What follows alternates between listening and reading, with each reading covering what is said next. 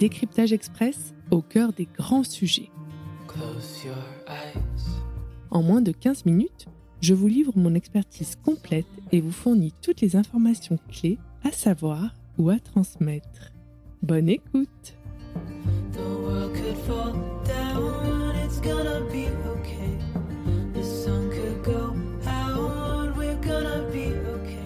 Bienvenue dans un nouvel épisode de la Gynéco.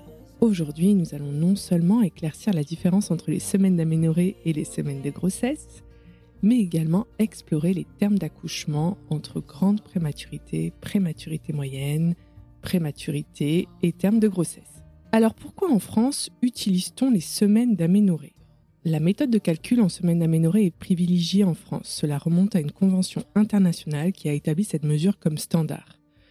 Compter à partir du premier jour des dernières règles offre une constance et une référence commune pour les professionnels de la santé, et ce n'est vraiment pas fait pour vous embêter. Mais qu'est-ce que la semaine d'aménorrhée? En fait, c'est une question que vous me posez à chaque début de grossesse. Je vais essayer de vous expliquer tout cela clairement. La semaine d'aménorrhée mesure le temps depuis le premier jour des dernières règles. C'est la manière conventionnelle de compter la grossesse. Donc, si une femme est à 8 semaines d'aménorrhée, cela signifie qu'elle est en réalité enceinte de 6 semaines. Du coup, les semaines de grossesse, c'est quoi alors? La semaine de grossesse mesure le temps depuis la conception. Si une femme est à 8 semaines de grossesse, cela signifie que 8 semaines se sont écoulées depuis la conception. Alors, quand est-ce qu'on atteint le terme d'une grossesse?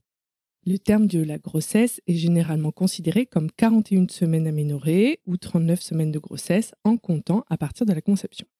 Cependant, il est important de noter que la norme peut varier légèrement d'un pays à l'autre et ça, vous le constaterez en utilisant des applications de calcul de termes de grossesse sur vos smartphones.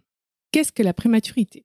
Donc, un bébé est prématuré lorsqu'il naît avant 37 semaines d'aménorrhée, donc 37 semaines passées depuis le premier jour de vos dernières règles, vous l'aurez compris, soit 8 mois de grossesse.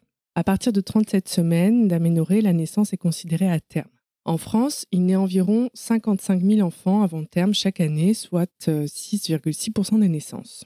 45% des naissances sont des naissances gémellaires et 96% des naissances de triplés sont prématurées. Il existe quatre stades de prématurité. La prématurité extrême, de 22 semaines d'aménorrhée à 26 semaines et 6 jours. La grande prématurité, de 27 semaines à 31 semaines et 6 jours.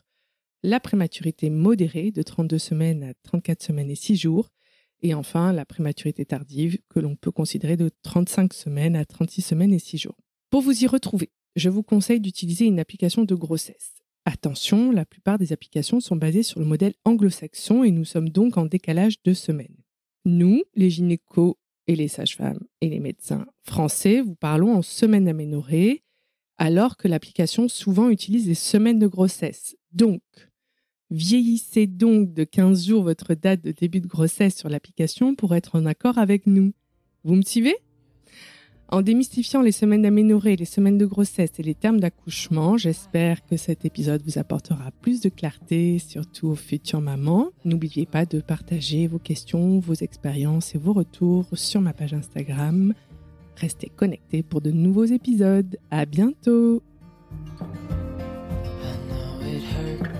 Merci de nous avoir écoutés. Si cet épisode vous a plu, n'hésitez pas à laisser 5 étoiles ou un petit commentaire sur Apple Podcast. Si vous aussi vous souhaitez me raconter votre histoire, n'hésitez pas à m'envoyer un message sur Instagram. À très vite.